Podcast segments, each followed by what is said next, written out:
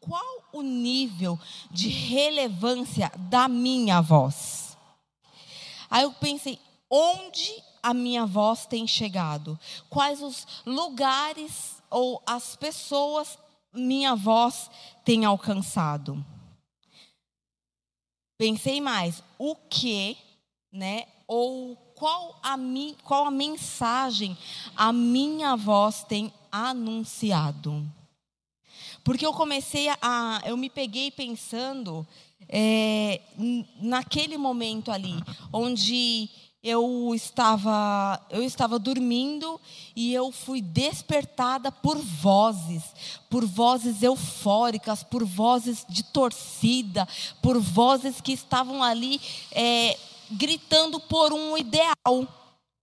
As pessoas, elas estavam ali quando elas, elas estavam felizes, por isso que elas gritaram porque elas estavam gritando em prol de um ideal. Então eu fui despertada por uma voz que tinha um ideal, por vozes que tinham um ideal.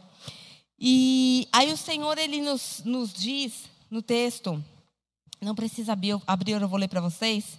No texto de 2 Timóteo 4:2 diz assim: Pregue a palavra, insiste a tempo e fora de tempo aconselha, repreende e encoraja com toda a paciência e sã doutrina.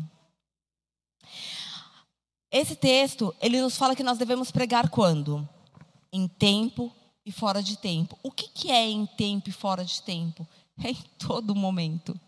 É quando as coisas vão bem, é quando as coisas vão mal, é quando nós temos uma palavra de aconselhamento, quando a gente tem uma palavra que a gente muitas vezes a gente precisa repreender alguém que está fazendo alguma coisa, indo por um caminho errado, ou, ou não está percebendo, mas está vivendo no limite daquilo que é santo a gente precisa encorajar as pessoas, porque às vezes a gente acorda desencorajado, tem dia que a gente está desanimado, tem dia que a gente está cansado, e muitas são as vezes que nós precisamos receber uma palavra de encorajamento. Muitas são as vezes que a gente precisa que alguém nos chame de lado e fale: Olha, o Senhor ministrou essa palavra no meu coração, eu quero compartilhar com você, essa palavra me deu ânimo, e eu desejo que ela anime você, que ela te encoraje, que ela traga clareza para você. É isso que o Senhor Senhor ele espera de nós.